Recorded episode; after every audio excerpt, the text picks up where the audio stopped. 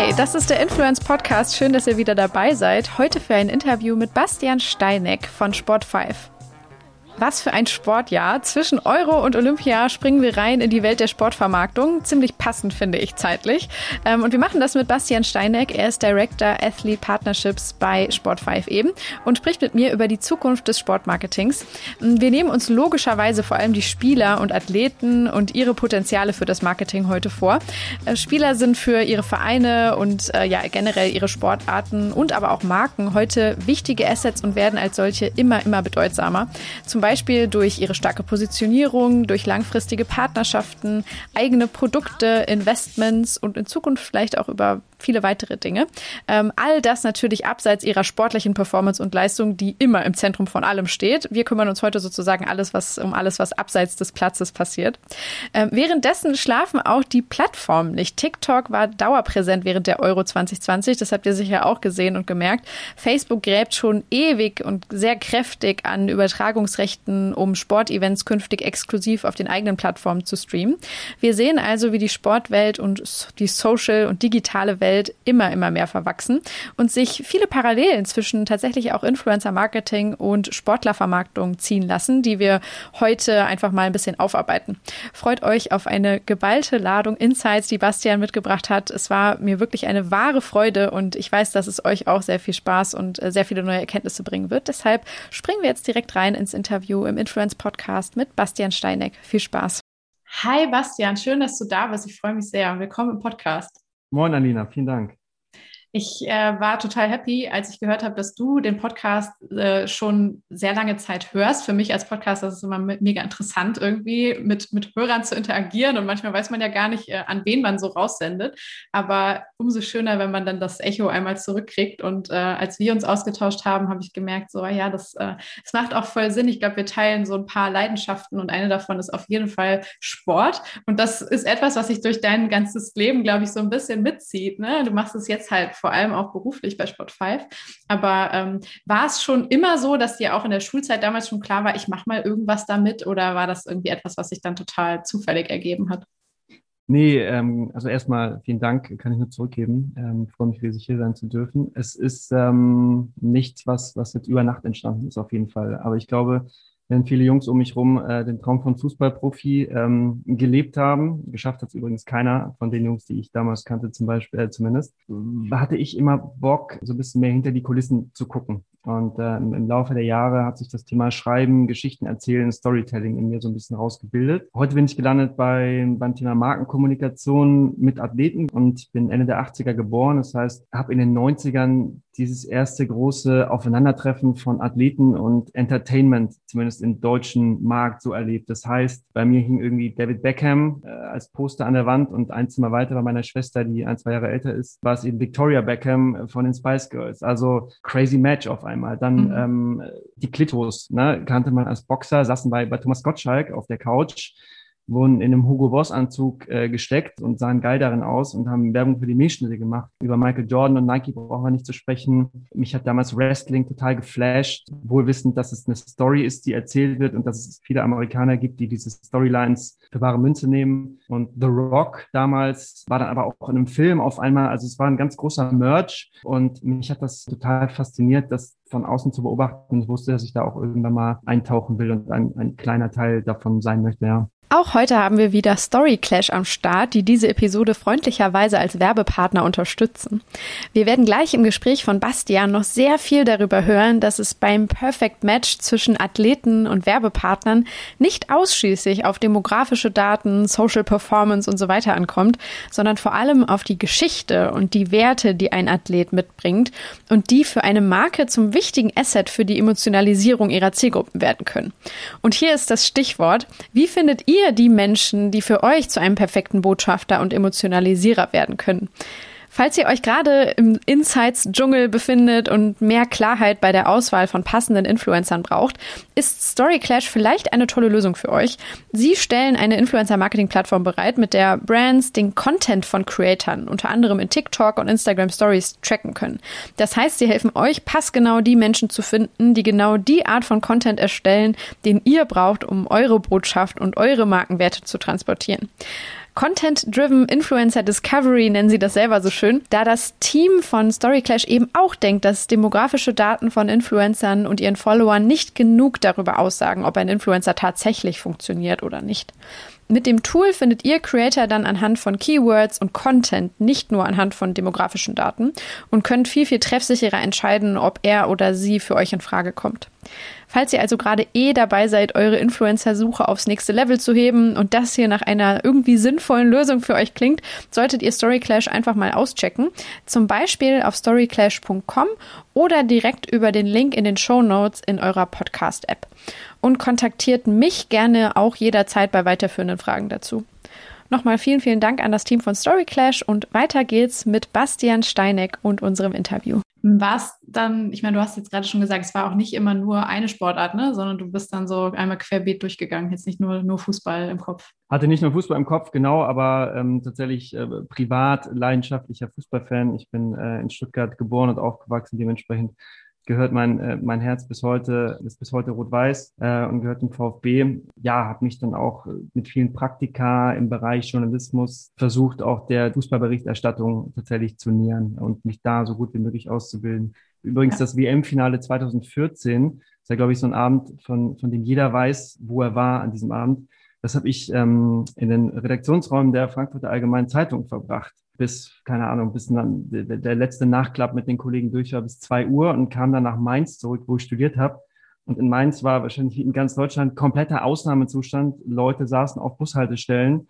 Und ich dachte mir so, gut, den Abend habe ich offenbar ganz gänzlich anders verbracht. Ja. ja, Ach, faszinierend. Ja, ich war in Augsburg, da habe ich damals studiert, das weiß ich noch. Wir haben mit Freunden geguckt und dann waren wir natürlich auch noch in der Stadt unterwegs, wo dann die Autokurses durchgingen.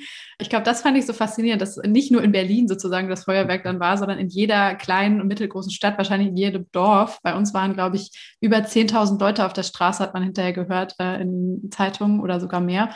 Und äh, die ganze große Maxstraße, wer schon mal da war, weiß, wie groß die ist, war komplett voll und alle haben sich in dem Fall nicht auf Bushaltestellen, sondern auf die Brunnen äh, begeben und sind da hochgeklettert auf die ganzen Monumente und so, das weiß ich noch, und haben dann ihre Fahnen geweht. Also das war ein sehr schöner Abend, ja.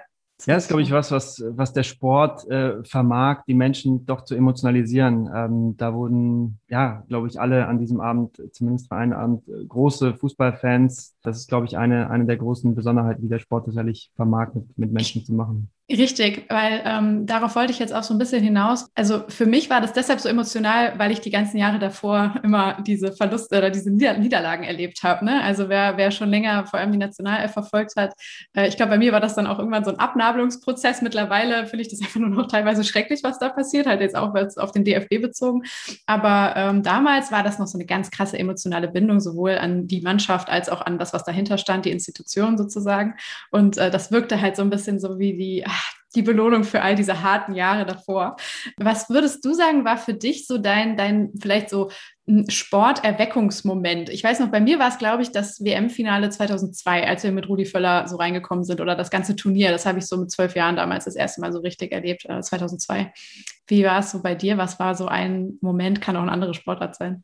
Nee, ist schon der Fußball. Mein erstes Turnier, klingt doof, mein erstes Turnier vor dem Fernseher war die WM 98. Ja. Ich habe mir tatsächlich vor zwei Wochen ein gebrauchtes Buch, ein Doku-Buch gekauft mit Schwarz-Weiß-Fotografien der WM 98. Es gab nicht nur Paul Ripke, der ähm, 2014 sich irgendwie in, in die deutsche Mannschaft reingesneakt hat auf den letzten Metern, sondern äh, logischerweise gab es das auch bei den Turnieren davor und kann ich nur jedem Fußball-Enthusiasten ans, ans Herz legen. Also einen geilen Style damals, die Franzosen auch irgendwie gerockt und äh, Zinedine Zidane und, und Co bis heute ja wirklich im Fußball Olymp ähm, verankert. Das war so das erste Turnier, das mich gecatcht hat, äh, wo man dann auch von Panini-Bildchen bis irgendwie ähm, Spiele, so, so lange man durfte, ähm, abends zu gucken. Das ja, war, war mein erster großer Aufschlag im Sport. Jetzt haben wir schon gehört, du hast dann deinen Weg so ein bisschen vielleicht über, über den Journalismus auch gefunden und die Redaktion, aber wie, äh, wie ist es dann weitergegangen? Was hast du äh, dann gemacht, um so ein bisschen mehr in diese Richtung zu gehen? Ja, ich bin bei Jungformat Sports äh, gelandet. Jungformat ja eine der größten Werbeagenturen, Kommunikations- und Kreativagenturen in Deutschland äh, mit einem ganz wunderbaren Sportableger äh, hier in Hamburg, wo ich mittlerweile auch wieder wohne. Durfte dort das Content- und Social-Media-Team mit betreuen, mit aufbauen. Ähm, habe das gemacht für Kunden wie Adidas unter anderem, für Karstadt Sports aber auch, für ähm, Sportdeutschland, den DOSB gearbeitet. Ähm, ganz klarer Fokus auf, auf dem Thema Social Media. Ähm, davor ähm, hatte ich in Mainz parallel zu meinem Wirken bei der FAZ in einem, bei einem E-Commerce-Startup gegründet. Äh, sorry, bei einem E-Commerce-Startup gearbeitet. Ähm, und ähm, habe so ein bisschen alles gemacht und wollte mich aber stärker fokussieren. Und ähm, bei Jungformat Sports ähm, ja, konnte ich mich total diesem Thema Social Media ähm, verschreiben, ähm, konnte das erste Mal mit Kunden, für Kunden arbeiten. Das war tatsächlich ein, ähm, ja, glaube ich, beruflicher Erweckungsmoment, ein berufliches äh, Erweckungsjahr. Toller Spirit auch in der Agentur, ähm, tolle Leute kennengelernt. Ähm, das war mein, mein erster, ähm, mein erster, meine erste Abbiegung sozusagen nach der Zeit in, in Mainz und bei der FAZ im klassischen Journalismus und gemerkt, aha, ähm, das ähm, kann tatsächlich was, was sein, das soll auch was sein, was mich durch die nächsten Jahre trägt.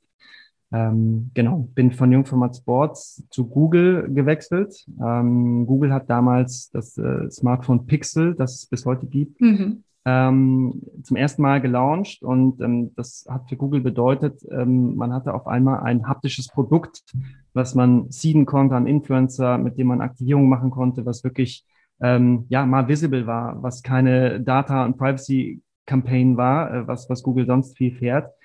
Ähm, und hat dafür ein kleines Team zusammengebaut und äh, neu eingestellt und ähm, fand das wahnsinnig spannend, da mal hinter die Kulissen zu blicken, auch äh, von der Agentur auf die andere Seite zu wechseln, auch Agenturen zu briefen, ähm, mit einem eigenen Budget ähm, auf einmal ähm, haushalten zu dürfen, ähm, natürlich auch zu verstehen, wie funktioniert ein deutscher Markt ähm, eines US-Konzerns, und überhaupt, welche Geschichten kann man jetzt als Google tatsächlich ähm, erzählen. Das war eine total spannende Zeit. Ähm, wie gesagt, auf der anderen Seite so ein bisschen ganz lehrreich. Ähm, und klar, mal bei Google ähm, hinter die Kulissen geblickt zu haben, ist, glaube ich, auch was, ähm, ja, wofür ich bis heute sehr, sehr demütig und, und ganz dankbar bin. Was hast du da, würdest du sagen, so am meisten mitgenommen oder wie hat dich das geprägt? Weil ich kann mir vorstellen, dass es alleine dort zu arbeiten ist schon wahrscheinlich so eine sehr transformative Erfahrung. Ähm, ja, das ist es. Äh, tatsächlich die, die, die Vorzüge der gastronomischen Rahmenbedingungen bei Google, ähm, die begeistern mich bis heute und zwar in Zeiten von Homeoffice ähm, mehr denn je zuvor. Das ist schon außergewöhnlich. Ähm, ich glaube, es ist auch ein schöner Schwenk zum Thema, zu, zum Thema Profisport, Profifußball zurück ähm, das macht schon Sinn, dass die Jungs ähm, so gut ähm, bezirzt werden, weil sie sich immer auf das konzentrieren können, was sie eigentlich tun sollen. Und bei Google ist das ja auch, äh, wird das ja nicht nur aus reiner Nächstenliebe gemacht, ähm, sondern auch, weil ja dann alle, alle dort sich bestmöglich auf ähm, das konzentrieren können, was sie eigentlich tun sollen, nämlich den bestmöglichen Job. Mhm. Oh ja, eine schöne Parallele eigentlich, ne? So das Funktionieren. Sozusagen. Ohne mich jetzt mit einem Profisportler. Das Game, ähm, ja. Ja, richtig. Absolut. Wir alle müssen ja auf irgendeine Art und Weise performen, also ja. das passt ja. Ja. Okay. Ähm, und dann ging es aber nach Google auch weiter direkt, oder? Genau. Ähm, was bei Google nie gefehlt hat, emotional, war die Klammer Sport. Ja. Ähm, das das habe ich gemerkt. Ich glaube, dieses Thema Tech, ähm, digital ist, ist sicherlich eins, was sich auch so ein bisschen durch meinen Lebenslauf zieht, wofür mein Herz auch schlägt, ähm, aber eher strukturell als, als inhaltlich. Ähm, und ähm, bei Adidas gab es die Möglichkeit, ähm, den Bereich Fußball, PR für den deutschen Markt, also ganz viel Produktkommunikation zu übernehmen. Und das dürfte ich drei Jahre machen. Ähm, sicherlich jetzt im Rückblick die ja bisher ähm, spannendsten, erfülltesten ähm, Jahre in, in meinem Arbeitsleben. Ähm, bin nach Herzogenaurach gezogen, ins, ähm, ins beschauliche Bayern und äh, ja, durfte dort ganz viel, ganz viel arbeiten, durfte ähm, viel erleben, ähm, natürlich auch viel mit unseren Assets arbeiten, das heißt ganz viel mit den Clubs, mit dem FC Bayern, mit der deutschen Nationalmannschaft, ähm, aber eben auch sehr viele Überschneidungspunkte zu Spielern dort gefunden. Das war tatsächlich auch der, ähm, ja, wahrscheinlich der, der entscheidende Punkt, an dem ich gemerkt habe, Mensch, da ist ein, ein großes Potenzial noch, vielleicht sogar ein Vakuum, ähm, in das ich mich tiefer, tiefer reinknien möchte. Aber ich glaube, darauf gehen wir auch im Laufe des Gesprächs heute noch tiefer ähm, tiefer ein. Genau. Ja, unbedingt. Ähm, ja, ich muss sagen, ich ähm, äh, stoße irgendwie in, in, meinen verschiedenen Recherchen oder wenn ich irgendwie auf der Suche bin nach, äh, nach Unternehmen, die spannende Ansätze fahren, irgendwie immer wieder an, an Adidas ran. Ich glaube, wahrscheinlich an unterschiedlichste Teams, die ähm, wahrscheinlich alle irgendwie unterschiedliche, ähm, ja, vielleicht auch Herangehensweisen finden. Aber insgesamt ergibt sich da für mich trotzdem immer ein großes Bild sozusagen von dem, was Adidas mit sagen wir mal, Influencern, Schrägstrich Testimonials so anstellt und macht. Und äh, vielleicht kannst du das so ein bisschen für uns auch heute nochmal einen Ticken klarer machen, weil du eben so viele Jahre dort warst, ähm, wie du das beschreiben würdest. Ähm, also es erscheint mir einfach so, dass sie auf jeden Fall verstanden haben, dass es nur mit dieser Schnittmenge eben aus diesen menschlichen Geschichten, Personen und der Verknüpfung dann eben zu einer Marke, die im Sport eben auch präsent ist, äh, funktionieren kann. Ne? Dass das eben der, die Einflugschneise für erfolgreiche Marketingaktivitäten sozusagen ist. Aber mh, hm, vielleicht magst du es auch noch mal so ein bisschen in deinen Worten sagen, wie du das so auf der Metaebene vielleicht so ein bisschen beschreiben würdest, was, was der Konzern macht und vielleicht sogar, was sie einen Ticken anders machen als andere Player oder so, oder ob das etwas ist, was man im Sportmarketing als großer Ausrüster einfach äh, aus dem FF sowieso tun sollte. Ich glaube mittlerweile ja. Äh, vorweggeschickt, ich habe nicht im Sportmarketing gearbeitet, ähm, das, das ist ganz wichtig, sondern in der ähm, PR ähm, bzw. Brand PR Abteilung. Ja. Ähm, das, das vorweggeschickt. Das heißt, ich kann und äh, will natürlich auch äh, keinerlei äh, Informationen irgendwie über ähm, die Sportmarketing-Strategie oder, oder ähnliches geben bei Adidas aber kann natürlich total gerne meinen, meinen Eindruck teilen. Also genau. ich glaube, die Sportartikler waren sicherlich die ersten, ähm, Adi Dassler äh, und Rudolf Dassler, die beiden Brüder, aus denen ja Adidas und, und, Puma letztlich hervorgegangen sind als zwei Weltkonzerne, haben das ja in den 30ern äh, mit, mit Jesse Owens ähm, bei den Olympischen Spielen in Berlin das erste Mal ähm, ganz auch bewusst und aktiv kommuniziert, ne, dass wir tatsächlich, äh, Adidas im Sinne von wir, ähm, die besten Athleten ähm, ausrüsten und damit den besten Athleten zu noch, noch neuen Höchstleistungen verhelfen. Das heißt, ähm, das Thema ist, ähm, ist, ist sehr, sehr alt. Das hat's geklingelt, hast du was gehört? Sorry. Nee. Kannst du schneiden? Ja. Ja. Okay. Na klar. Okay, dann ähm, setze ich nochmal an. Genau. Sorry. Kein Thema. Ähm, genau, Adi Dassler war sicherlich mit, mit Jesse Owens ähm, bei den Olympischen Spielern, äh, Spielen in den, in den 30er Jahren einer der ersten, der erkannt hat, ähm, Mensch, wir, wir nehmen uns herausragende Sportler und verhelfen ihnen zu noch herausragenderen ähm, Leistungen. Insofern ähm, geht das, glaube ich, sehr, sehr, sehr, sehr weit zurück. Ähm, Adidas, Puma, Nike, wie sie alle heißen, haben ähm, sicherlich im Laufe der Jahre immer größere Marketingbudgets ähm, auch auf ähm, das Ausrüsten und auf das Aktivieren ähm, der, der richtigen Athleten, der richtigen Vereine, der richtigen Federations, also der richtigen Nationalmannschaften gelegt. Jetzt hat sich aber, glaube ich, weil wir gerade das Stichwort, weil ich das Stichwort Aktivierung genannt habe, innerhalb der letzten Jahre durch das Thema Digitalisierung, durch Thema Social nochmal alles verändert, weil man gemerkt hat, aha, da haben wir auf einmal eine Reichweite ähm, auf Spielerseite, die vielleicht größer ist als unsere eigene Reichweite. Ähm, und ähm, glaube, die Implikationen daraus sind, sind klar. Das gilt für Sportartikelhersteller, das gilt für Vereine übrigens äh, auch und das gilt natürlich auch für Marken, äh, auf, äh, auf die wir nachher noch zu sprechen kommen. Insofern, ähm, ja, ich glaube, mittlerweile hat sich das, gibt es so ein, äh, für mich ein, ein Dreigespann aus ähm, Voraussetzungen, die, die ein Spieler erfüllen muss, um tatsächlich relevant zu sein für eine Marke im Fokus wird immer das Thema Performance stehen. Ähm, ich glaube, jemand, der nur auf der Ersatzbank sitzt in der dritten Liga, ähm, wird für eine Marke nicht, nicht relevant sein, weil ihm ähm, der Vorbildcharakter, der Performance-Charakter fehlt und weil ihm natürlich auch die Präsenz fehlt, eben weil er auf der Bank sitzt und vielleicht in, in einer Liga zu niedrig spielt.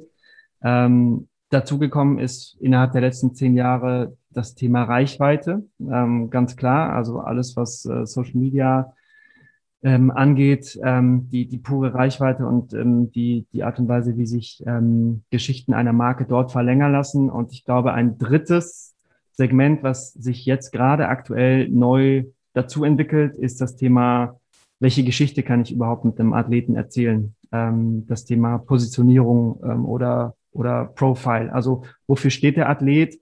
Ähm, wieso passt er zur Marke?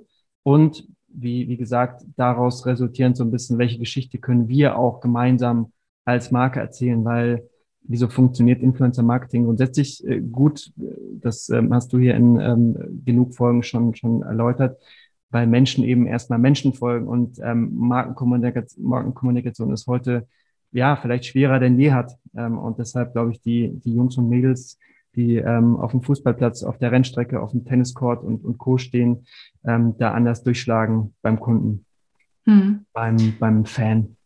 Ja, ich finde, jetzt haben wir auch hier schon dann so am Ende ähm, eigentlich den Connect gemacht, weil früher hat man in diesem Feld immer total viel von so Testimonial-Kommunikation ähm, oder Marketing gesprochen und wir sind aber jetzt ja schon eigentlich mit fast beiden Beinen wahrscheinlich durch diese Verzahnung eben von digitaler und analoger oder klassischer Werbewelt ähm, schon im Influencer-Marketing gelandet. Ne? Und ich glaube auch, dass wir das mittlerweile gar nicht mehr so auseinander differenzieren müssen. Ähm, ist es jetzt ein Athlet oder ist es ein Testimonial oder ist es ein Influencer? So, es ist genau wie du gerade sagst, so ne, eine Persönlichkeit mit einer geilen Geschichte, die man halt toll erzählen kann und dann können Marken davon profitieren, genauso aber zum Beispiel auch der arbeitgebende Verein oder die Nationalmannschaft, die äh, diesen Menschen in seinen Reihen hat. Ne? Total, absolut. Und äh, ich glaube, es gibt ja schon legendäre Partnerschaften aus den letzten Jahren, wenn ich an Dirk Nowitzki und die ING DIBA zum Beispiel denke.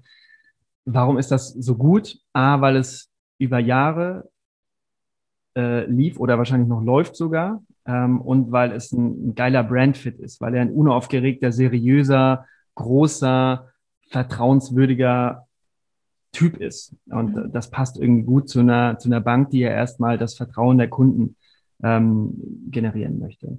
Ähm, wurde diese Partnerschaft irgendwie geil zum Leben erweckt? Wahrscheinlich nicht, einfach weil ähm, Nowitzki jetzt auch zumindest hier in Deutschland äh, überhaupt nicht präsent ist im Alltag ähm, du auch keine geilen Aktivierungen mit ihm hier machen kannst. Aber es hat in meiner Wahrnehmung gereicht, geile TVCs zu schalten, die mhm. irgendwie mit einem guten Augenzwinkern äh, und, und ihn als Typen gut eingebunden haben.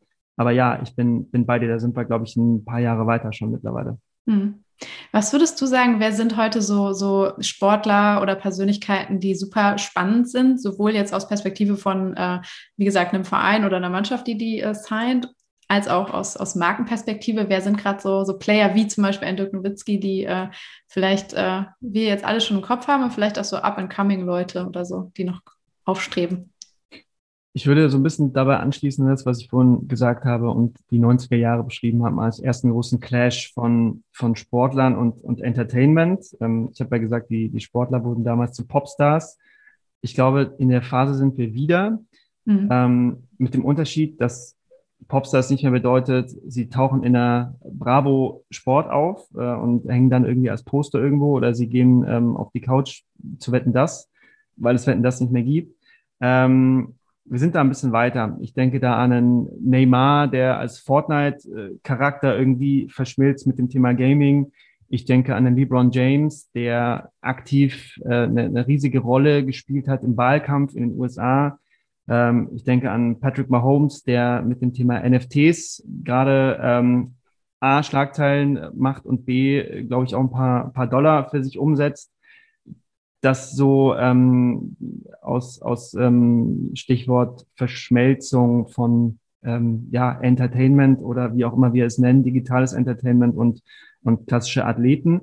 Und dann gibt's für mich noch die Athleten, die einfach eine riesige Projektionsfläche sind für Marken, weil sie riesige Reichweiten haben, aber vielleicht sich gar nicht so stark ähm, jetzt positionieren oder gar nicht so stark auch mergen, so, so wie gerade. Ich denke an eine Naomi Osaka zum Beispiel, mhm. die gerade im, im, Tennis total durchstartet, um mal auch eine Frau zu nennen übrigens. Das ist, glaube ich, ähm, äh, in der Kommunikation von Marken aus meiner persönlichen Wahrnehmung noch irgendwie ähm, sehr unterrepräsentiert, liegt sicherlich auch an den Reichweiten und liegt logischerweise auch daran, wie Medien grundsätzlich generell über Sport berichten und über Sportler. Ähm, Roger Federer, definitiv, mhm. der seit Jahren auch sehr viele namhafte Partner an seiner Seite weiß und ähm, das, glaube ich, auch smart aktiviert, aber jetzt sich nicht in den äh, Wahlkampf wahrscheinlich in der Schweiz einmischen würde, wie es LeBron macht, so. Ja. Ähm, und natürlich auch die, die großen Kicker, also ähm, Ronaldo und, ähm, und Messi, ja. Mhm. Ja, da hört man jetzt aber auch schon raus, so wie wir es auch den Influencern mittlerweile so ein bisschen predigen oder auch nachsagen, dass es wichtig ist, ähm, seine Positionierung hinzubekommen, wie auch immer ich das jetzt ausformuliere, ne? so seine, vielleicht seine Werte irgendwie klar herauszustellen, sich auch ein bisschen zu fokussieren, nicht auf jeder Party mitzuspielen, genau zu wissen, wofür man steht, was man macht. Ne? Ist man politisch oder ist man eher, genau wie du gerade meintest, mehr so vielleicht massenkompatibel oder so äh, everybody's darling. Ne? Das ist, glaube ich, dann ja für, für Athleten in dem Sinne heutzutage auch wichtiger denn je, das irgendwie herauszuschälen und zu arbeiten, oder? Also so, welchen, welchen Weg gehe ich, was bin ich für eine Persönlichkeit und wo bin ich vielleicht anschlussfähig und wo auch nicht. Wenn Sie das wollen, bin ich bei dir. Ähm, ich, es gibt Athleten, die sagen ganz bewusst, ich bin Profi-Fußballer, ich bin Profi-Golfer, ähm, dafür werde ich bezahlt und dann möchte ich gerne auch nach dem Nachmittagstraining nach Hause gehen und meine Ruhe haben. Ähm, letzte Woche mit einem Bundesligaspieler telefoniert, der Ende dieser Saison zurücktritt, um mal herauszufinden, was sind überhaupt deine Pläne danach. Wollen wir mhm. mal sprechen zum Thema Markenpartnerschaften? Du wirst ja jetzt oft mal viel Zeit haben. Ähm, und er hat auch gesagt, er hört sich gerne alles an, aber eigentlich sehr gut damit gefahren, ähm, weder Instagram zum Beispiel bisher zu bespielen, noch groß als Testimonial irgendwo aufzutreten, geschweige denn, also bei deinem Punkt, sich politisch zu positionieren oder überhaupt für, für irgendwas ähm, relevant zu sein. Aber ich glaube, Stichwort Karriere nach der Karriere, ähm, ja, es war wahrscheinlich noch nie so einfach, nein, es war mit Sicherheit noch nie so einfach, wie heute, sich zu positionieren, sich ein eigenes ähm, Profil zu verpassen, auch sich ein, einen USP herauszuarbeiten ähm, und sich damit von, von anderen abzuheben. Warum ist das so? Ähm, zwei Gründe, glaube ich. A, die eigenen Mediakanäle, die Athleten zur Verfügung stehen. Ne? Stichwort Instagram. Ähm, du bist nicht mehr darauf angewiesen, dass die Bravo Sport für die Home Story bei dir zu Hause vorbeikommt und zeigt, wie du lebst, dass du irgendwie total tierlieb bist, sondern du kannst einfach einen eigenen Instagram-Account aufmachen, wo du nur deine Hunde äh, hoch und runter abfeierst und das als Profifußballer. Ähm, du kannst, wenn du smart wie Thomas Müller bist, LinkedIn für dich tackeln als einer der ersten großen ähm, deutschen Profikicker und, und da nochmal für Marken auch total relevant werden äh, und auch anders kommunizieren, als du es auf deinen anderen Kanälen machst. Du kannst es wie Mats Hummels machen, der mit seinem Bruder Jonas zusammen einen, einen Podcast macht, auch dass er ein mittlerweile sehr beliebtes äh, und definitiv kein äh, unterschätztes Format mehr, sondern total angekommen, glaube ich, in der Mitte auch von, ja, von, von Athleten. Ähm, ich glaube, da passiert schon viel. Das ist das eine, was den Athleten selber zur Verfügung steht.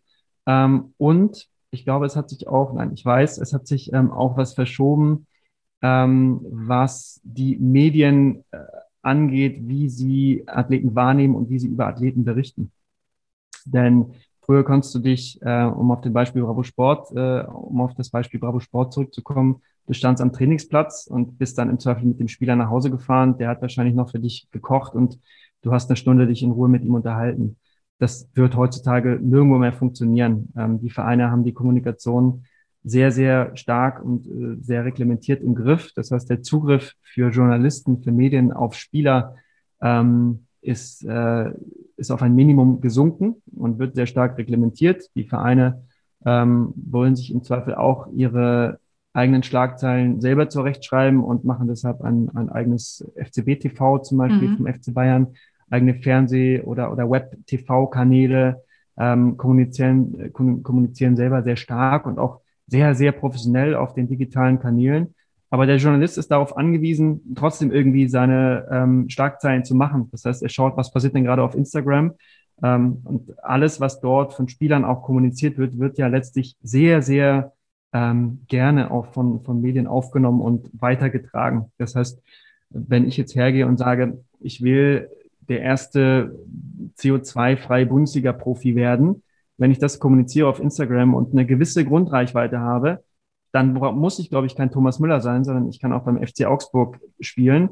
Und es ist aber ein Thema, was ähm, für das mir erstmal ein, ein Ohr geschenkt wird. Hm.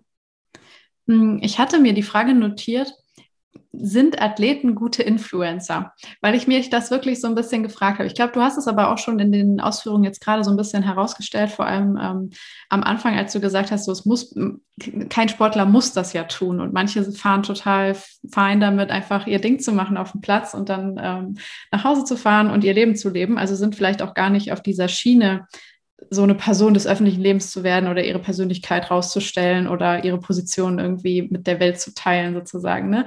Ähm, würdest du aber sagen, dass eben dann aber so eine, so eine Grundaufmerksamkeit oder so ein Grundgewicht hat ihr Wort ja schon, wenn sie irgendwie ein erfolgreicher Mittelfeldspieler bei, ähm, beim FC Bayern zum Beispiel sind? Ja, absolut. Ähm, definitiv sind Athleten gute Influencer. Ähm, ich glaube, das Thema Präsenz ist ein wichtiges. Ja. Wenn wir wieder über die Fußball-Bundesliga sprechen, ähm, die sind jeden Samstag vor einem Millionenpublikum präsent. Die bleiben, die bleiben im, im Gespräch.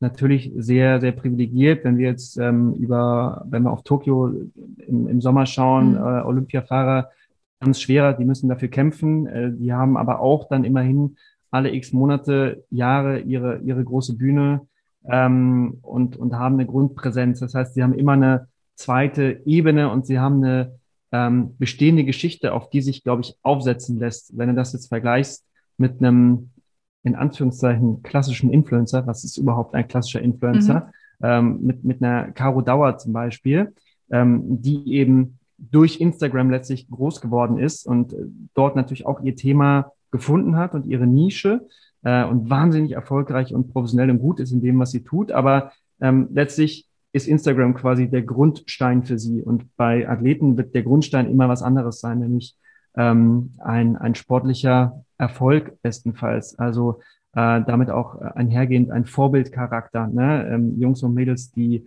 hart an sich arbeiten, die ähm, Inspiration bieten, ähm, das Thema immer weiterzumachen, aufstehen nach Niederlagen. Ich glaube, der Sport an sich erzählt schon so viele Geschichten ähm, im, äh, im Sieg wie in der Niederlage ähm, dass sich darauf in, in der Kommunikation von Marken sehr, sehr leicht, ähm, sehr, sehr leicht aufbauen lässt. Ja. Und dazu kommt dann ähm, dieses Thema, die starke Reichweite zum einen, aber auch die Fans, die sehr, sehr loyal mittlerweile sind, was, was Einzelathleten angeht. Ähm, wir sehen mhm. das bei Cristiano Ronaldo zum Beispiel, das ist ein, ein sehr beliebtes Beispiel, der Tag seines Wechsels von Real Madrid zu Juventus Turin. Ähm, Madrid hat an diesem Tag Millionen von Followern verloren und Turin hat sie am selben Tag gewonnen. Das heißt, das sind eins zu eins Personen, die wegen der Person Cristiano einem Verein gefolgt sind und jetzt einem anderen Verein folgen. Bedeutet erstmal etwas ketzerisch formuliert, Menschen folgen also Einzelathleten und kein Verein mehr, geschweige denn Nationalmannschaften oder einer Bundesliga oder einer Premier League. Das ist, das ist die eine Erkenntnis. Die zweite Erkenntnis ist natürlich, was machen eigentlich die Vereine ähm, aus diesem aus diesem Thema. Juventus hat das, glaube ich, sehr gut gemacht und hat das ähm, A, ähm, die Geschichte wirklich über Tage und Wochen breit ausgerollt, dass das CR7 ähm, jetzt äh, das äh, Turiner Trikot trägt. Und sie haben es natürlich auch genial monetarisiert. Dann musst du natürlich auch im Backend ready dafür sein, wenn dann E-Com ausfällt und du kannst irgendwie keinen ähm, Vlog mit der 7 rausschicken. Das darf natürlich nicht passieren. Ähm, aber ich glaube, die Vereine haben da auch noch ein großes Potenzial und können da noch viel besser werden, ähm, was, ähm, was das angeht. Tatsächlich die, den, den Hype um Einzelathleten, um ihrer Einzelathleten, den, den besser zu nutzen für sich. Mhm. Ja, ich muss sagen, dass ich diesen, wie du es ja gerade selbst gesagt hast, diese ketzerische Formulierung auch so ein bisschen gerne challengen würde oder zumindest so ein bisschen mal so dagegenhalten würde. Hm also gerade ich, ich bin Schalke-Fan und ich kenne sozusagen das, was so im, im Hintergrund manchmal passiert. Ich glaube, wenn man auf Fußball schaut und nicht in irgendeiner Fanorganisation oder so involviert ist, dann wirkt das manchmal so wie, ja, da kommen halt dann jedes Wochenende 50.000 Leute und dann am Abend fahren sie wieder und äh, das ist jetzt quasi das, das Publikum sozusagen, was da steht und die sind aber halt einfach irgendwie da und äh, geben dem Verein so eine Art Legitimation und je nachdem, wie viele Mitglieder der Verein hat, so desto äh, ja, mehr Follower, könnte man vielleicht sagen, äh, hat er dann. Ähm, aber da passiert ja noch ganz, ganz viel Kulturelles sozusagen im Hintergrund. Ne? Da gibt es Fantreffen, da gibt es irgendwie Vorbereitungen, da wird eine Choreografie erarbeitet in wochenlanger Kleinarbeit oder so. Da werden ähm, Videos produziert, da wird auch eine Nachbarschaftshilfe irgendwie inspiriert sozusagen von Fanvereinigungen irgendwie mitorganisiert. Also es hat auch sehr viel Lokales und sehr viel, ähm, was ich jetzt nicht als, als digitales Following irgendwie verstehen würde. Ne? Aber du hast ja auch diesen wichtigen Punkt gesagt, dass es ist ja jetzt nicht nur so, dass es jetzt virtuelle Follower waren, die Cristiano Ronaldo äh, quasi auf Instagram hinterhergelaufen sind oder dann eben auch Juventus, sondern es wurde monetarisiert in der Verlängerung. Ne? Ich frage mich jetzt, äh, kann man das überhaupt noch so, also ich, du weißt es vielleicht, ich weiß es persönlich einfach nicht, ähm, wie man das dagegen halten kann. Also haben die quasi mit dieser Einzelperson und den Trikotverkäufen zum Beispiel, auf die ja dann immer alle schauen, das quasi so schon alle, alles rausgeholt, was irgendwie im Hintergrund durch äh, Ticketverkäufe in normalen Zeiten, Hospitality oder was auch immer so in der, ich sag mal, Vereinsmonetarisierungssparte noch passiert, schon aufgewogen. Das heißt, dass diese Einzelleute tatsächlich auch monetär für einen Verein so wichtig sind, dass es sich einfach lohnt, die zu holen, sozusagen, auch für so einen hohen Preis. Das sind ja zwei Aspekte, die du ansprichst. Voll. Ich glaube, dass das erste ähm, von, von Schalke herkommend und von Nachbarschaftshilfe und von Fans, die wochenlang Choreos vorbereiten, das ist richtig. Die, für die ist der, für die wird der Verein immer größer sein als äh, Mark Uth zum Beispiel, um auf, auf äh, dem Schalke-Beispiel zu bleiben. Das ist richtig. Ich glaube, dass wir, wenn wir von Instagram-Following sprechen, natürlich auch von jüngeren Zielgruppen sprechen, im Zweifel, die bei der Nachbarschaftshilfe nicht Teil sind äh, und die vielleicht auch ähm, nicht bei den Ultras Teil sind. Ich glaube, dass das ein Prozess ist, der sich innerhalb der nächsten 15, 15 Jahre weiter fortschieben wird. Ich glaube, dass wir das Gespräch nochmal in den zehn Jahren ähm, mhm. führen sollten.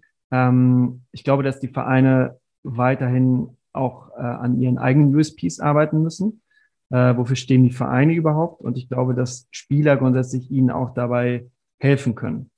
Das, das auf jeden Fall. Aber ich bin bei dir, relativiere quasi damit, damit auch den Punkt. Sicherlich ist, ist für viele Menschen auch ein Verein immer noch größer als ein bestimmter Einzelspieler. Der andere Aspekt, den du ansprichst, ist, ist ein spannender. Monetarisiert sich das dadurch, ich habe die Zahlen jetzt äh, bei bei Ronaldo ähm, konkret auch nicht auf der Uhr. Aber ich bin sicher und habe auch gelesen, dass äh, Turin sehr, sehr viel davon wieder eingespielt hat. Ähm, weil eine Frage, die ich dann eben ja auch stellen würde, ist, was, was passiert denn, wenn Ronaldo geht, sozusagen, oder wenn diese Einzelspieler, auf die man dann das so fokussiert hat, ne? kann der Verein sich ähm, ja diese Disbalance, die ja jetzt noch nicht da ist, langfristig leisten, halt immer wieder auf einzelne Stars zu setzen und vielleicht den Unterbau schrittweise so ein bisschen zu vernachlässigen, sage ich mal, das, was ein Verein halt ausmacht. Also ist das vielleicht mittlerweile einfach, wie man, wie man das Geld reinholt sozusagen und braucht diesen ganzen Rest nicht mehr? Ich glaube, man braucht beides. Mhm. Ähm, da bin ich sicherlich kein, kein Experte für. Ähm, ich war selber nie in einem Verein tätig, deshalb kenne ich da auch die Innenansichten nicht. Ähm, definitiv brauchst du beides. Das ist das, was ich gerade meinte. Ich glaube, die Vereine müssen, ähm, ich schaue jetzt vor allem auf die Bundesliga, ähm, auch da weiter hart an sich arbeiten und, und ihre eigenen Narratives für sich ähm, schreiben ne? und weiterhin ähm, auch da die, die Erzählstränge für sich definieren. Wofür stehe ich überhaupt? Wie grenze ich mich ab? Ähm, Gerade irgendwie NRW, ne? es gibt so viele Teams auf engem Raum. Wofür steht ein FC Köln äh, aktuell ähm, schwer gebeutelt im Abstiegskampf? Aber ja. wofür steht der außer für Hennes, den Geistbock, so doof gesagt? Ähm, ich bin weit weg vom FC, deshalb ähm, mache ich mir da jetzt vielleicht gerade gerade in, Köln keine Freunde mit, aber du weißt, worauf ich hinaus will. Mhm. Ich glaube, es gibt da viele Vereine, ähm, abgesehen von den großen drei, vier, die da wahnsinnig noch ähm, Nach Nachholpotenzial auch haben. Und ähm, ich glaube, dass sie das nicht vergessen dürfen, da auch weiterhin selber an, an ihrer eigenen, ja, an, an ihrer eigenen Brand Story zu arbeiten. Ich glaube, dass sie weiterhin Einzelspieler auch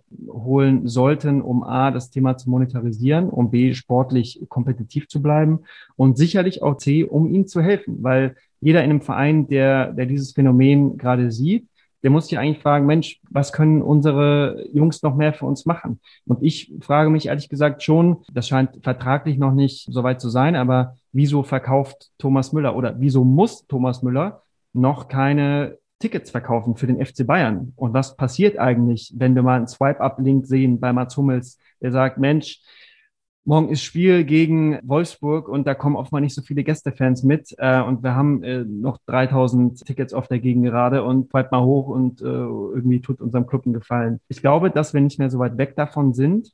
Ich glaube auch, dass sich sowas vertraglich stärker finden, finden wird in Deals zwischen Einzelspieler und, und Verein. Denn die Spieler werden ja schon aktiviert für Partnerschaften. Ne? Also mhm. die, keine Ahnung, eine Postbank, die irgendwo Partner ist, ähm, bei einem Bundesliga-Verein, die wird natürlich auch immer zwei, zwei halbe Drehtage pro Saison haben mit äh, drei, vier, fünf Spielern und wird damit irgendwas machen können. Der Verein selber aber macht das, so sehe ich das von außen erstmal eigentlich nur für einzelne Kampagnen, aber nie so richtig auch auf dem Kanal des Spielers.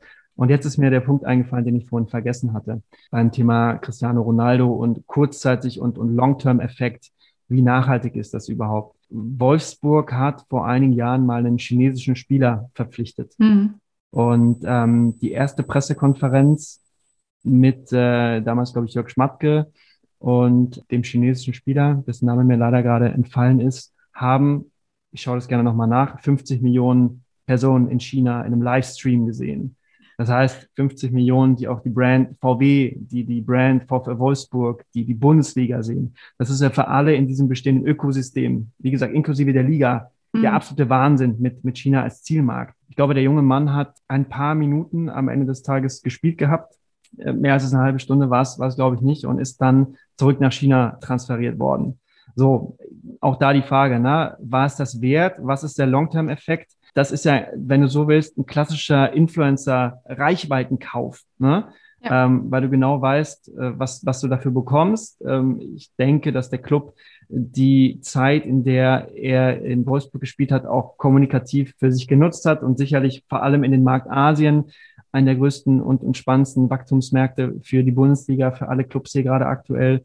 Ähm, insofern war es das wert, wahrscheinlich schon. Ist es irgendwie eine, ähm, eine, eine Kampagne, die auf dem Rücken eines Profiathleten ausgetragen wird? Ja. Und wie wir das dann moralisch bewerten, weiß ich nicht, steht, glaube ich, nochmal auf einem anderen Blatt. Mhm. Das ist ein sehr schönes Beispiel, finde ich tatsächlich, weil durch die Verwebung mit VW ja dann tatsächlich auch noch, die einfach ne, so ihren wichtigsten Absatzmarkt in China Richtig. haben, da kann man ja davon ausgehen, dass äh, die da auch noch ein Wörtchen mitgeredet haben auf einem Level. Ah, ja, sehr, sehr schön, weil ich auch tatsächlich noch die Frage hatte, ähm, äh, und damit hast du es eigentlich schon beantwortet, ähm, wird es auch in Zukunft noch vermehrt Signings geben, tatsächlich von Athleten oder Spielern, die nicht unbedingt gewählt werden, weil sie sportlich so geil ins System passen, sondern eben tatsächlich, ich habe jetzt gesagt, wegen Marke oder ihrer Geschichte so, ne, die sie aufgebaut haben oder die sie mitbringen. Aber das hier ist natürlich nochmal ein ganz, ganz anderer wirtschaftlicher Leverage, so, ne, weil sie halt aus dem Land kommen ähm, und eine Relevanz dort haben, ähm, das für unseren Hauptsponsor, Schrägstrich, äh, mit Co-Founder-Besitzer ähm, ein wichtiger Absatzmarkt ist. Finde ich eine spannende Erweiterung, ja. Hundertprozentig. Ähm, ich würde nochmal zurückkommen an der Stelle auf die Sportartikelhersteller. Ähm, Adidas hat sich die Dienste von Leon Goretzka gesichert. Ja. Das wurde vor zwei Wochen, glaube ich, kommuniziert. Und Leon Goretzka ähm, ist ein absoluter Ausnahmeathlet äh, und eine Ausnahmeperson für mich, innerhalb der letzten zwölf Monate geworden. Warum? Weil er Wiki Corona gestartet hat, zusammen mit, mit Joshua Kimmich, aber Leon war eher so das große Gesicht. Mhm. Leon ist der einzige Bundesligaspieler, der sich wirklich wiederholt und ähm, im, im Zwei-Wochen-Rhythmus gegen Rassismus ausspricht, klar ähm, gegen Homophobie positioniert, ähm, der in Auschwitz war äh, vor ein paar Wochen und sich das angeguckt hat. Ähm, also jemand, der über den Tellerrand hinausschaut. Ähm, und ich glaube, er macht aus seiner Reichweite wirklich gerade das meiste ähm, aus, aus, aus, aus, meinem, aus meiner Wahrnehmung. Er monetarisiert das nicht eins zu eins, macht, glaube ich, nicht viele Deals und ist da, ähm, ist da entweder sehr, sehr protektiv beraten oder hat auch nicht den intrinsischen Antrieb, was auch völlig fein ist. Aber ähm, das ist ein absoluter Ausnahme, eine Ausnahmeerscheinung für mich gerade in diesem Markt. Das heißt, Adidas sichert sich hier natürlich viel, viel mehr als nur in Anführungszeichen einen Mittelfeldspieler beim FC Bayern und bei der deutschen Nationalmannschaft der natürlich jetzt im Sommer der bei der, bei der WM nächstes Jahr und bei der Heim-EM 2024 eine, eine große Rolle und gewichtige Rolle für die deutsche Nationalmannschaft spielt. Völlig klar. Aber mit, mit Leon kannst du ja auch als ähm, Brand, die ähm, so viel über Purpose kommuniziert, die so viel über Nachhaltigkeit kommuniziert, wie alle Brands das aktuell wollen, nicht nur die Sportartikelhersteller. Das ist natürlich ein, ein Sechser im Lotto und insofern ähm, ein, ein herausragendes Signing. Mhm. Ja, wird dann spannend zu sehen sein, ne, wie Sie ihn einbinden, weil das wäre auch noch so ein bisschen meine Frage, ähm, was du vielleicht auch sagen kannst aus deiner Arbeit halt, weil du ja diese Athleten mit den Marken häufig einfach zusammenbringst und dann diesen Match-Moment findest. Ähm, was denn dann eigentlich der Gegenstand dieser Zusammenarbeit in der Regel sein kann. Vielleicht gibt es da auch äh, Überhänge. So ist es nur Image- und Purpose-Kommunikation, ist es auch ganz klassisch vielleicht Produkt- und Abverkauf, wie man sich ja auch vorstellen kann, ne, beim Thema Fußballschuhe oder Ausrüstung und so weiter. Genau, bei Spot 5 bringen wir Marken und Athleten zusammen und jedes Briefing ist so ein bisschen unterschiedlich. Ähm, auch da haben wir natürlich Marken, die ähm, sich einen, einen reinen ähm, Abverkauf und einen Sales fördernden, eine Sales fördernde Maßnahme darunter versprechen ähm, und auf, auf Conversion schauen, wobei ich auch glaube, dass Athleten, ähm, dass Swipe-Ups auf Athletenkanälen ähm, nicht das beste Tool sind aller Zeiten. Das, ja. das muss, muss glaube ich, auch klar sein. Ähm, damit verkaufst du jetzt erstmal kein Store leer. Ich glaube, da ist ein Capital Bra mit einer eigenen Pizza und einem Brattee ähm, besser aufgestellt und sicherlich auch in einer Community, die ähm, die schneller irgendwie hochswiped und dann auch ein Produkt für, für mhm. sieben Euro sich im Warenkorb legt. Das ist, glaube ich, ein bisschen einfacher als wenn wir an Adidas denken und Fußballschuhe, die mal ähm, 200, 250 Euro kosten, um auf das Adidas-Beispiel ähm, mit Leon Goretzka zurückzukommen wir haben Marken, die, die versprechen sich davon sicherlich eine, ähm, einen Shift in der, in der Wahrnehmung. Ähm, oft geht es um, um das Thema Brand Awareness. Ähm, es gibt Marken, die noch nie im Sport überhaupt kommuniziert haben, äh, auch im Sport Sponsoring für Sport 5 bisher überhaupt kein, kein Player waren ja, und gar kein Ansprechpartner waren, weil Sport 5 natürlich den Background hat, sehr stark in der klassischen ähm, Logo-Vermarktung zu sein, wenn du so willst. Ne? Also sehr, sehr stark im Thema Banden, da ganz viele kreative Möglichkeiten, aber am Ende reden wir immer über, über Logo und Schriftzug und Mini-Animation. Ja. Das ist nie eine Geschichte, die du erzählst. Hm. Spot 5 macht sehr viel im Bereich Hospitality. Das heißt, da geht es sehr viel um Menschen zusammenzubringen, um das Thema Netzwerken. Auch das erzählt erstmal ähm, nicht unbedingt die, die Geschichte einer Marke. Ähm, und dann geht's um Trikot, Brüste und Trikotärmel. Auch da ist ja. Sport 5 natürlich ähm, wahrscheinlich der, der beste Player am Markt. Und was wir jetzt gerade aufbauen dürfen im Bereich Athletenpartnerschaft ist ähm, da natürlich auch eine kleine Revolution. Insofern total spannend und ermöglicht aber Sport 5 auch auf einmal die Ansprache von Kunden, die bisher in diesem ganz klassischen Sport-Sponsoring-Mix, ich tausche Präsenz durch Logo oder Wort-Bildmarke gegen Geld, ähm, die bisher da keine Rolle gespielt hatten. Mhm. Ähm, insofern sind wir da wahnsinnig, wahnsinnig individuell. Es gibt Briefings, die sagen, wir suchen einen Athleten, ähm, der sollte mittlere drei, äh, dreistellige Reichweite haben und ähm, gerne auch Follower in, äh, in Kanada und in Deutschland parallel. Es gibt Marken, die sagen, dazu die Reichweite ist uns eigentlich komplett egal. Äh, wir wollen eine Geschichte erzählen und wir suchen einen Profiathleten, der sich ähm, seit drei Jahren mindestens ähm, vegan ernährt ähm, und erklären kann, dass das auf seinen Profi, seine Ausübung des, des Profisports keinerlei negative Auswirkungen hat. Also da ist alles dabei, von groß bis klein, vom Startup bis wirklich zum, zum Global Player. Ähm, und am Ende ist es dann nicht immer der, der, ähm, der Markenfit zwischen Brand und zwischen Athlet, mhm. sondern manchmal ist es auch viel einfacher oder manchmal ist es viel emotionaler. Wir haben auch Briefings, ähm, bei denen wird mir noch zugerufen, übrigens, der CMO ist äh, großer Schalke-Anhänger, also gerne mal einen Schalke-Spieler mit vorschlagen. Ja. Manchmal werden ja auch so Entscheidungen getroffen. Ja. Klar, ja, das ist ja im Influencer-Marketing nicht anders. da nimmt ja. man auch manchmal gerne den YouTuber, den man gerne guckt oder so. Genau. Ja, aber weil, ja, man, weil man auch, weil man weiß, was man bekommt. Klar. Genau, genau. Und äh, das klingt aber wirklich irgendwie schon ja total äh, ähnlich oder parallel ne, zu einer klassischen Social Testimonial äh, Arbeit oder Agentur sozusagen. Ähm, aber vielleicht ähm, unterscheidet es sich auch im Moment noch ein bisschen beim Output. Kannst du mal sagen, wo dann die Kommunikation in der Regel stattfindet? Ist es auf den Kanälen von den Athleten? Ist es eher eingebunden in eine größere Kampagne, dass sie dann auf Postern sind oder im, im Werbespot auftreten oder so? Wie gestaltet sich das aktuell?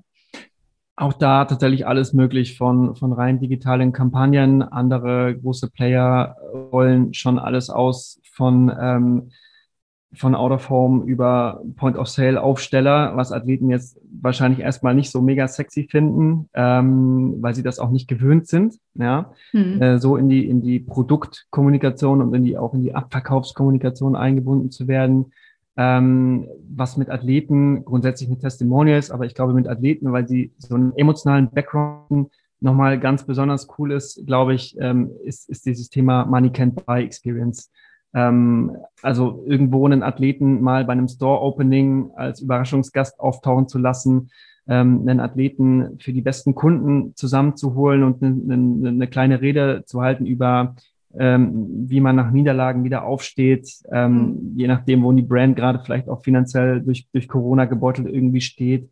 Ähm, ich glaube, dieses Thema Appearances ist, ist wahnsinnig spannend ähm, und auch da steigt und fällt es natürlich mit der, mit der Kreativität des Kunden ne? und, und je nachdem, was, was er da machen möchte. Und du hast gerade selber schon angesprochen, die Kanäle des Athleten, der Athletin, ähm, absolut, klar. Also das, äh, das bieten wir logischerweise proaktiv mit an und ist bei den Athleten, Athletinnen mittlerweile auch sehr gelernt, ähm, dass eben eine Partnerschaft auch dort verlängert wird. Und da gilt es natürlich auch wieder darum, ein gutes Fingerspitzengefühl, äh, ein gutes Auge dafür zu beweisen, was haben wir da gerade für ein Umfeld, wie kommuniziert mhm. der Athlet sonst, ähm, ist das jetzt nur ein, ähm, hier ist übrigens die, der neue Uhu Pritzstick, ähm, ja. ist, ist das irgendwie vor einem ähm, ausgeschnitten, äh, vor einem weißen Hintergrund, ist das, ähm, reiht sich das gut ein in die bestehende, in den bestehenden Kommunikationsflow?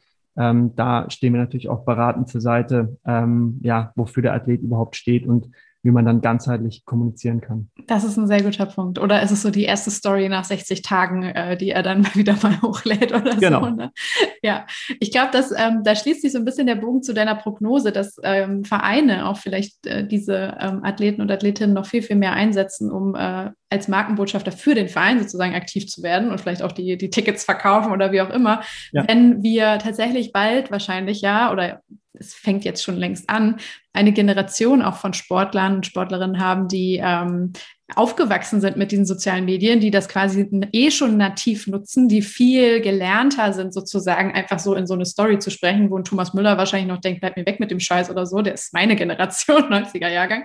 Ähm, so, da ist das noch nicht ganz so mit der Muttermilch aufgesogen worden. Ähm, aber ich finde zum Beispiel so Alfonso Davis ist so ein Beispiel mhm. für mich. So, der sieht einfach aus wie der geborene Entertainer. Alleine, also man sieht, der hat da einfach Bock drauf. Der hat mit seiner Freundin selber, äh, ich glaube, ähm, ich weiß nicht, ob sie Nationalspielerin äh, von Kanada ist, aber ist ja bei PSG, ne, genau. Also so die beiden haben YouTube-Kanal zusammen gestartet, machen immer zusammen auch Couple-TikToks und so und er ja auch alleine. Also da sieht man, da ist einfach so eine Energie dahinter, das ist ja Gold wert, so für jeden Verein, ne? egal wo er mal irgendwann hingeht, so äh, ob es bei Bayern bleibt oder ähm, ob er das später auch mal vielleicht für Marken irgendwie ähm, Gewinn bringt oder noch anders einsetzen kann. Ich glaube, da werden wir noch viel mehr solcher hm, Charaktere irgendwie in der Zukunft sehen, die das wie ein Instrument einfach ganz nativ spielen. Ja, ich, ich, ich sehe gerade bei der neuen Generation strukturell noch, noch ein spannendes Thema, ähm, was ihre Abhängigkeit von, vom Umfeld, von Beratern ähm, angeht. Und das lässt dann, glaube ich, auch Rückschlüsse darauf ziehen, ähm, wie sie sich selber wahrnehmen und wie sie dann auch Partnerschaften angehen. Ähm, wir sehen gerade, dass Athleten sich vom klassischen Berater so ein bisschen ablösen. Ähm, Kevin de Bruyne belgischer Nationalspieler und bei, bei Man City unter Vertrag, hat äh, seinen neuen, seinen Anschlussvertrag bei Manchester City selbst verhandelt. Hm. Ähm, also er hat, glaube ich, gerade ähm, ein bisschen Beef mit seinem ähm, eigentlichen Berater. Deshalb stand oder steht er ihm aktuell nicht zur Verfügung. Aber Kevin hat gesagt, ähm, ich kann das letztlich auch alleine. Er hat sich ähm, Hilfe von einem, äh, entweder von einer künstlichen Intelligenz oder von einem, von einem kleinen Forschungsteam geholt. What? Okay.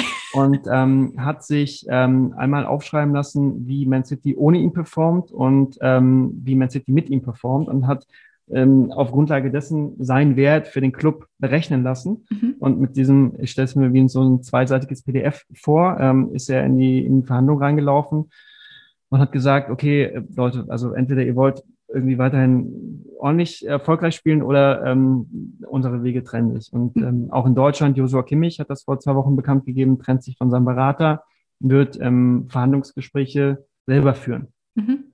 Insofern ist das, glaube ich, auch ein Weg zu mehr Unabhängigkeit und zu mutigen und, und mündigen Spielern. Mhm. Ähm, einfach was, was dieses Strukturelle angeht. Natürlich werden die weiterhin Experten haben, wenn es um das Thema Kommunikation, ähm, Social Media PR geht. Das sollten sie auch, denn eigentlich sind sie immer noch, ähm, ich glaube, das ist schon mal auch ein, ein, ein wichtiges Zwischenfazit oder vorgezogenes Schlusswort. In erster Linie sind sie Athleten ne? und ähm, damit steigt und fällt auch ihr Marktwert. Darauf müssen sie sich immer konzentrieren, denn wenn du nicht erfolgreich performst, ähm, dann bist du auch nicht relevant für, für Marken. Das gilt es sicherlich immer zu berücksichtigen. Ja, aber interessant. Also das hatte ich noch nicht gehört von Kevin De Bruyne. Ist ja ähm, wundervoll, wofür KI heutzutage schon so. genutzt werden kann. Absolut. Ja, äh, wirklich. Äh, aber hilft vielleicht auch dem einen oder anderen bei seiner Gehaltsverhandlung in Zukunft mal weiter, so sich zu überlegen, was, was würdet ihr verlieren, wenn ich weg wäre? bei Interesse schön. gerne bei mir Ja. ja, sehr gut. Neues Side-Business. ähm, äh, was ich auch noch gerne wissen wollte, war eigentlich so ein bisschen, ähm, was du sagen würdest, welche Marken es im Moment richtig geil machen. Jetzt mal abseits von vielleicht Sportartikelherstellern, sondern vielleicht auch Marken, die nicht unbedingt aus diesem Kontext unbedingt kommen, ähm, die gutes Marketing oder Werbung oder PR mit Sportlern und Athleten machen.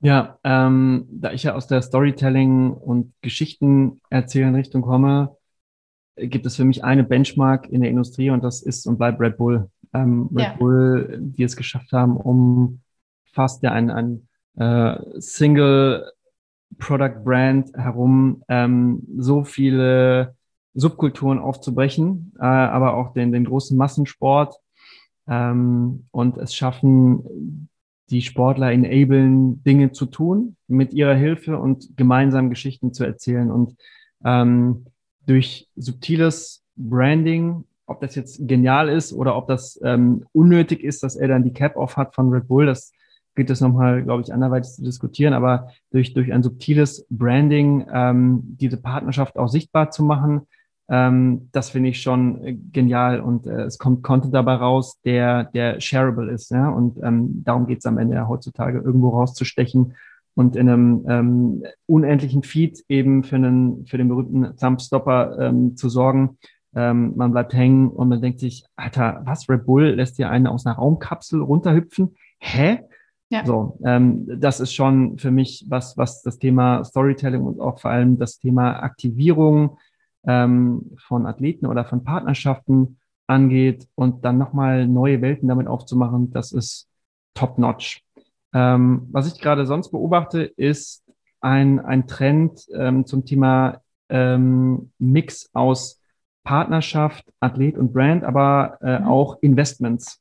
Mhm. Ähm, ich habe mir Hyper Ice ähm, genauer angeschaut in den letzten Tagen. Hyper Ice, da geht es sehr viel um Körperregeneration. Das sind irgendwie so kleine ähm, Muskel-Entspannungsmassagegeräte. Ähm, das sind aber auch so lange Kältehosen, äh, in die man sich auf dem Sofa reinlegt. Hyper Ice. Ähm, Erling Haaland ist äh, letzte Woche. Genau. Hat da in, rein investiert, ne? Genau, Und ist jetzt auch Markenbotschafter gleichzeitig. Genau, also das, das Schöne ist, äh, Naomi Osaka ist da zum, zum Beispiel auch äh, investiert, ah. schon seit letztem Jahr, viele andere auch. Ähm, Haaland jetzt, glaube ich, der erste große in der, in der Fußballriege, zumindest mhm. auch in der Bundesliga.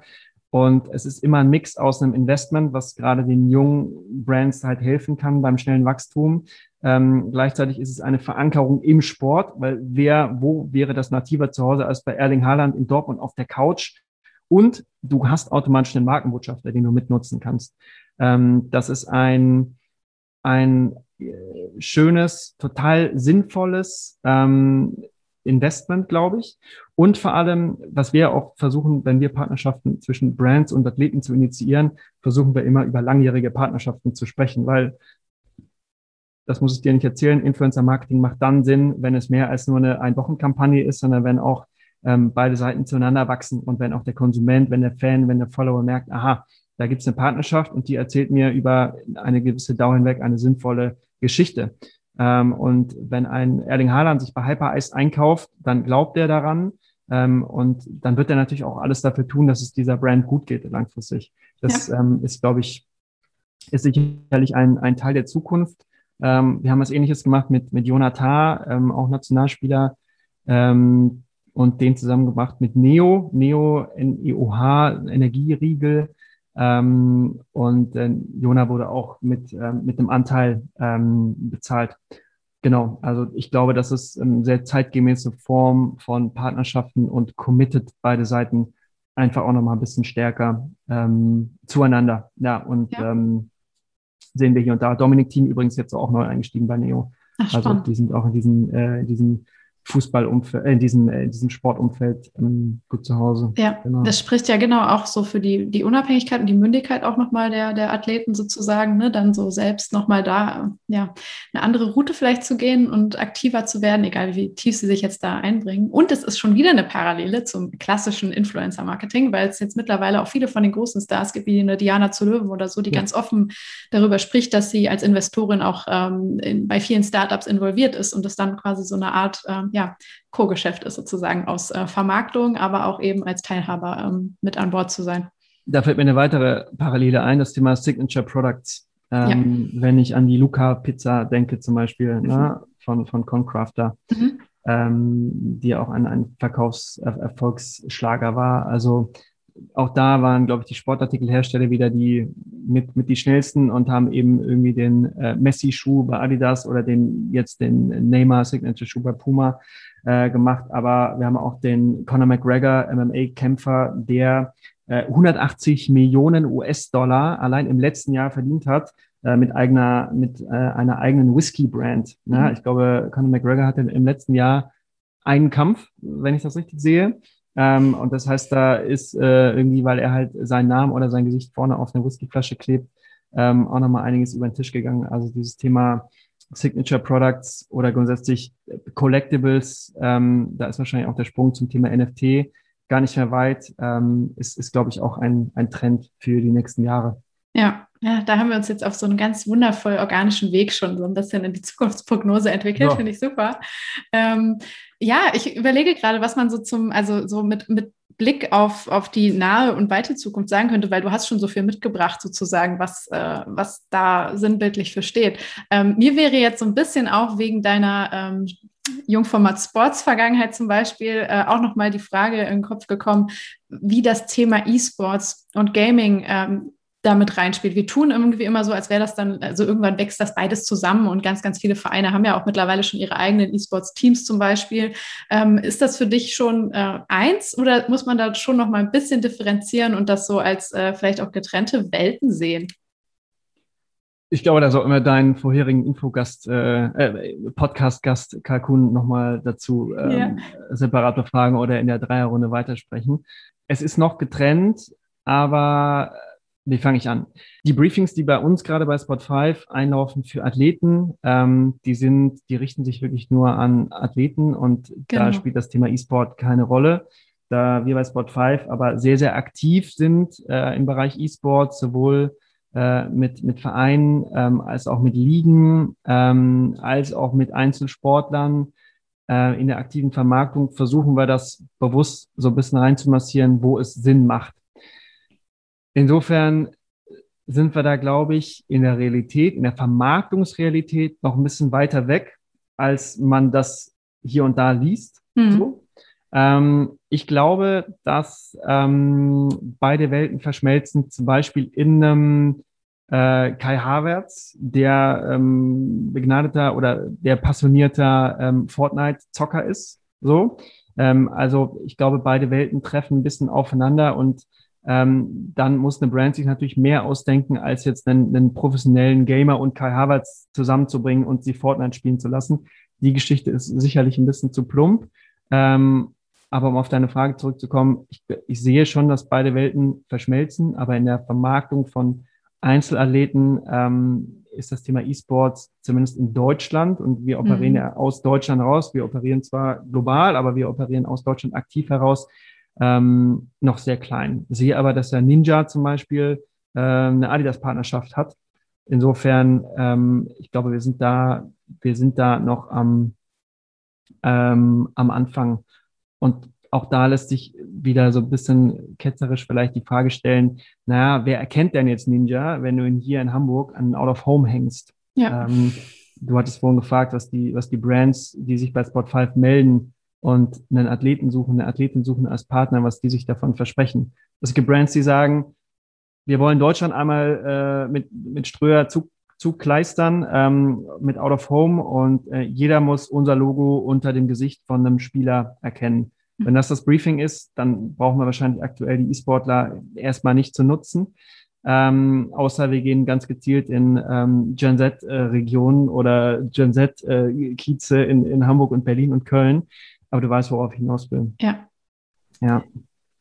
Super spannend. Was, was könnte man noch äh, an, an wichtigen Zukunftsthemen ansprechen? Mir würde sonst noch ähm, die großen Social Media und Tech-Plattformen einfallen, die jetzt auch so langsam in die das Broadcasting und in die Vermarktung irgendwie mit einsteigen und ihre Fühler da ausstrecken. so wenn Facebook irgendwie sagt, sie wollen langfristig auch ein Anbieter von Live-Übertragung von Sportevents sein oder so.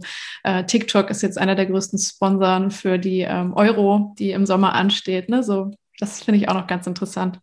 Nein, absoluter, absoluter Match. Ich glaube, wenn Facebook es nicht alleine macht oder wenn Instagram nicht alleine das überträgt, dann machen sie es im Zweifel mit Cristiano. Oder mhm. sagen wir so, Cristiano macht es alleine, aber er macht es auf Instagram. Mhm. Ähm, Cristiano hat äh, mehr Reichweite im Zweifel als irgendwie die italienische Liga.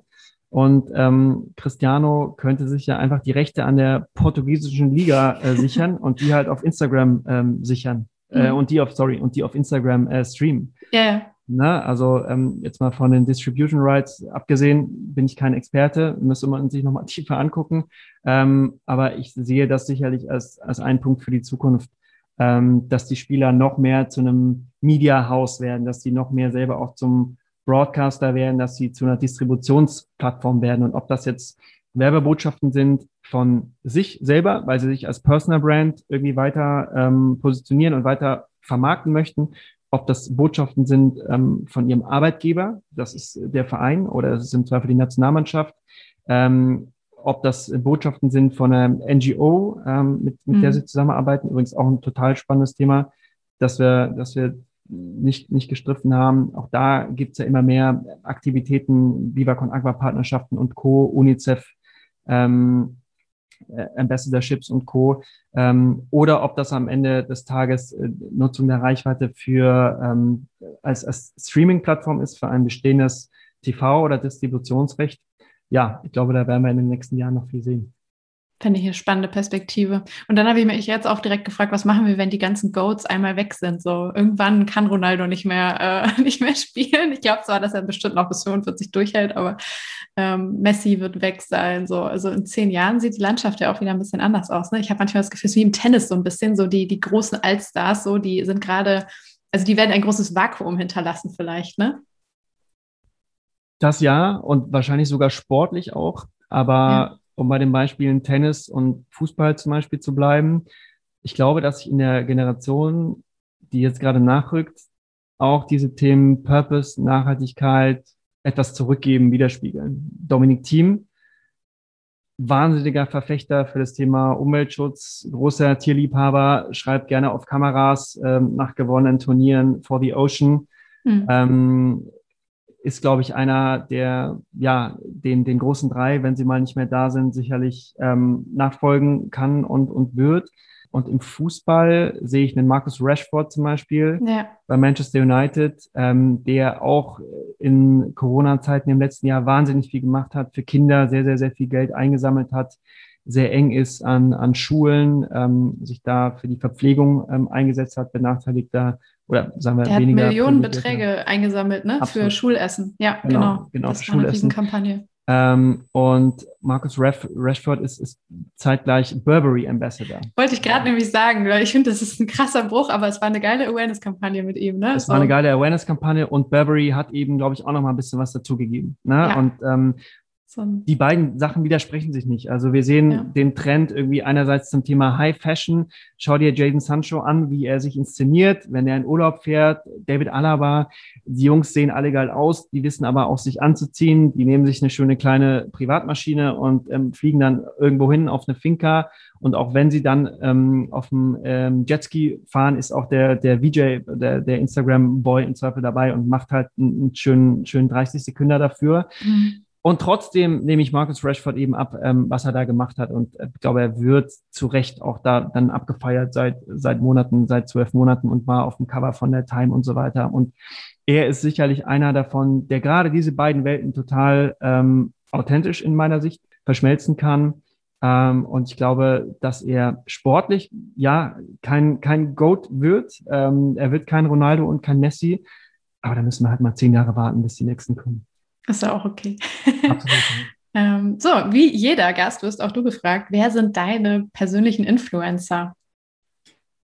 Ja, keine einfache Frage. Ähm, ich musste an Philipp Westermeier denken, ja. ähm, der hier OMR aus der, aus der Taufe gehoben hat, aus einem kleinen ähm, ja, Treffen von irgendwie Netzbegeisterten, okay, Boomer-Spruch, ja. ähm, eine, ja, eine, eine krasse Media-Brand ähm, geschaffen hat, der ein Riesenfestival dahin gezimmert hat, was, was so viel mehr ist wie irgendwie ein Austausch von Experten mit, mit Gleichgesinnten, sondern wirklich ein, ein, ein Happening, ähm, der geile Report zusammenbaut, ähm, der beim Thema Podcast einer der ersten war und das ähm, so lange mit so geilen Gästen ähm, durchhält, der merkt, ah, Thema Aktien wird irgendwie relevant, dann mache ich aber jetzt einfach einen Daily Podcast zusammen mit Trade Republic.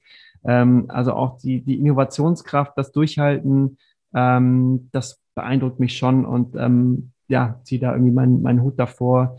Und da verschmelzen so viele Themen ineinander, glaube ich, auch von, von Dingen, die wir heute zumindest mal angeschnitten haben, ähm, dass ich da irgendwie wahnsinnig viel für mich, für mich rausziehen kann und finde, er ist äh, ein geiler Pacemaker für, für die mhm. Industrie. So, ja. Ja, kann ich auf jeden Fall unterschreiben. Hat auch mich schon an der einen oder anderen Stelle beeinflusst. Also guter Influencer. Ja.